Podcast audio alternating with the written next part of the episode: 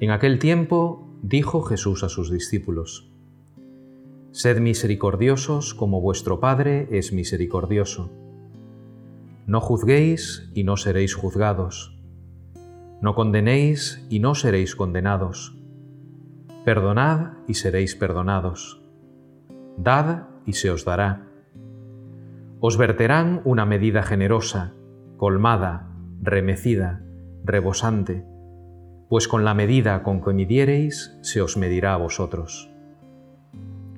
Si contemplamos la vida de Jesús, podemos advertir con facilidad como todo en ella es revelación de la compasión de Dios.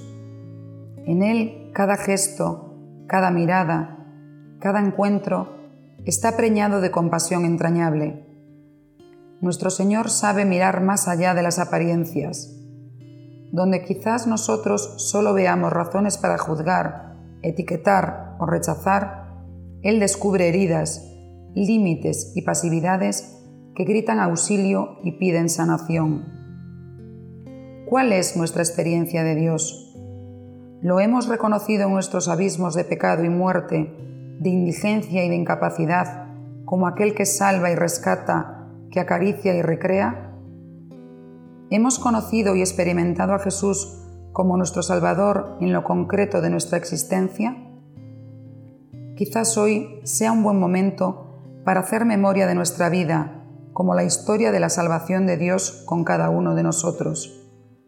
Solo así podremos comprender y encarnar gozosamente las palabras que el Señor nos dirige hoy. Tratar de vivir con todos desde la medida de su amor compasivo.